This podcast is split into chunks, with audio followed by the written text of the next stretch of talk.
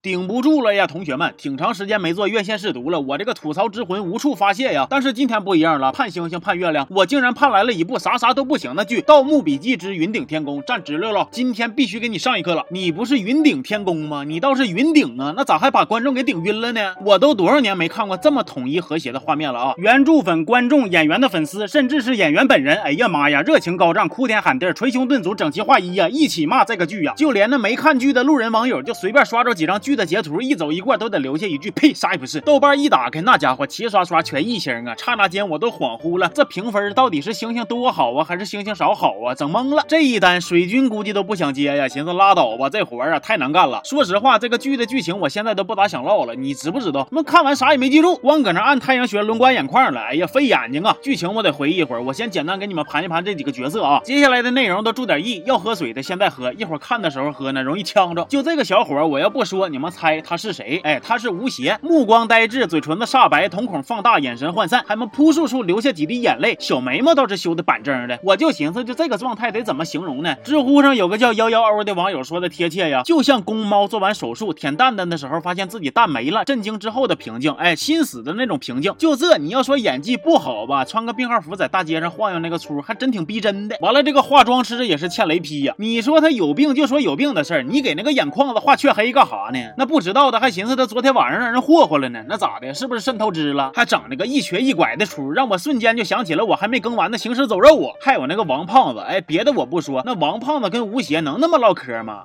啊，这前面那兜里，对，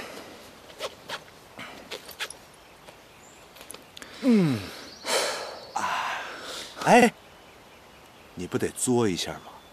这蛇没毒，不用嘬。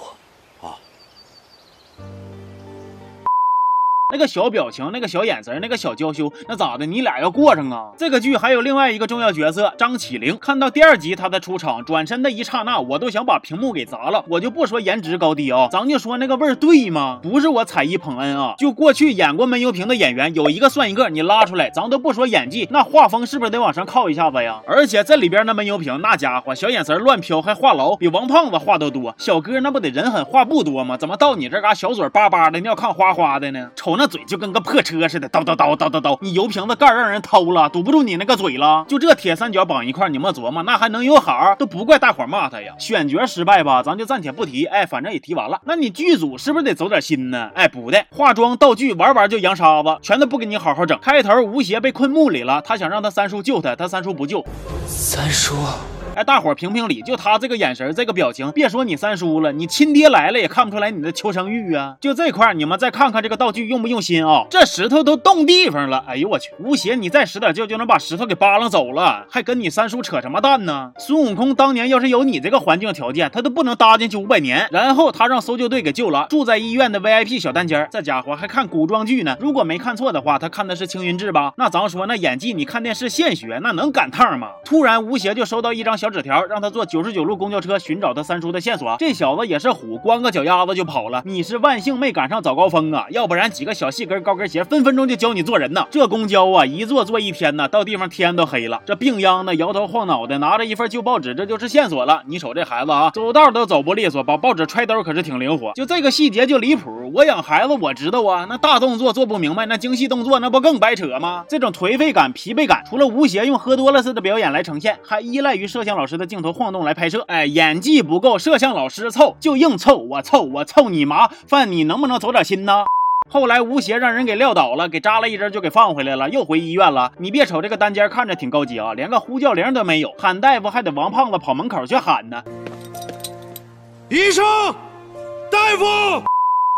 吴邪这出也是绝了，我就单拿这段让你们猜，你觉得他是让人给扎针了，还是让人给解扎了？你猜不出来。哎，真正高超的演技就是这么雾里看花，水中望月。这一段时间呢，都是王胖子在照顾吴邪。等吴邪苏醒了，非但不领情，还给朋友一顿撅，说啥就要出院。这一段真是细节见真章啊！你就瞅他那个背包，一会儿有一会儿没的，你是刘谦附体呀？我也可以不管那么多，你自己的包你爱要要不要拉倒。但是呢，医院的病号服你得还给人家吧？那咋还能穿跑了呢？贼不走空啊！回家吴邪就开始查资料，整那个半死不活的出，还揉眼睛，可别装了，你那不是累的呀，你那这个太阳晃眼睛晃的呀，傻呀！看电脑不拉窗帘，顶着大逆光，你那个眼珠子不要了。说那个旧报纸上不是写着广西吗？吴邪自己开着车就去了，然后搁这个树林子里边就遇险了。王胖子闻味赶到，救吴邪于水火之中。然后就是刚才咱们看过的那段妩媚柔情的桥段了。你不得作一下吗？从白天走到黑天，都安营扎寨了，吴邪还捂着那个胸口呢。咱说你是体格子瘦弱，但是你能不能爷们儿一点啊？那王胖子白天都经历了阿鲁巴了，还能健步如飞呢？你看他揉一下子了吗？主要就是不能多。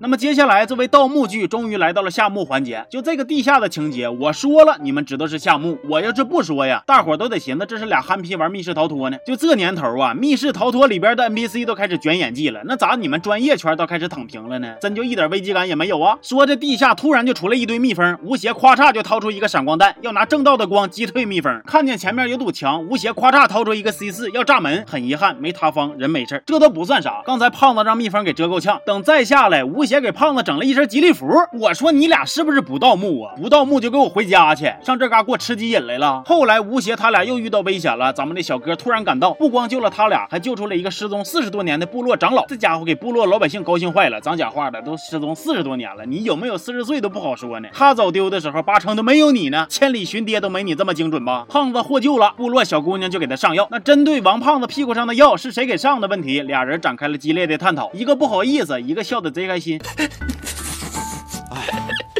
我就说你跟你兄弟就这么笑啊？你不会好好乐呀？就这个剧，我刚看这么点我就感觉要疯了，我就没见过这么敷衍的。那演技演技不行，选角选角离谱，角色设定还拉胯啊！对，细节还整不到位，那还剩啥了？你瞅这小子的高领毛衣还露个大窟窿，这是故意做旧吗？还是咋的呀？这个云顶天宫啊，可太顶了，都快给我顶麻了。现在我就等着看豆瓣开分了，三分预定，爱咋咋地。我是知识而丰富，嗓音贼拉炫酷，光一个背影往那一杵就能吸引粉丝无数的刘老师。我们下期见，累了。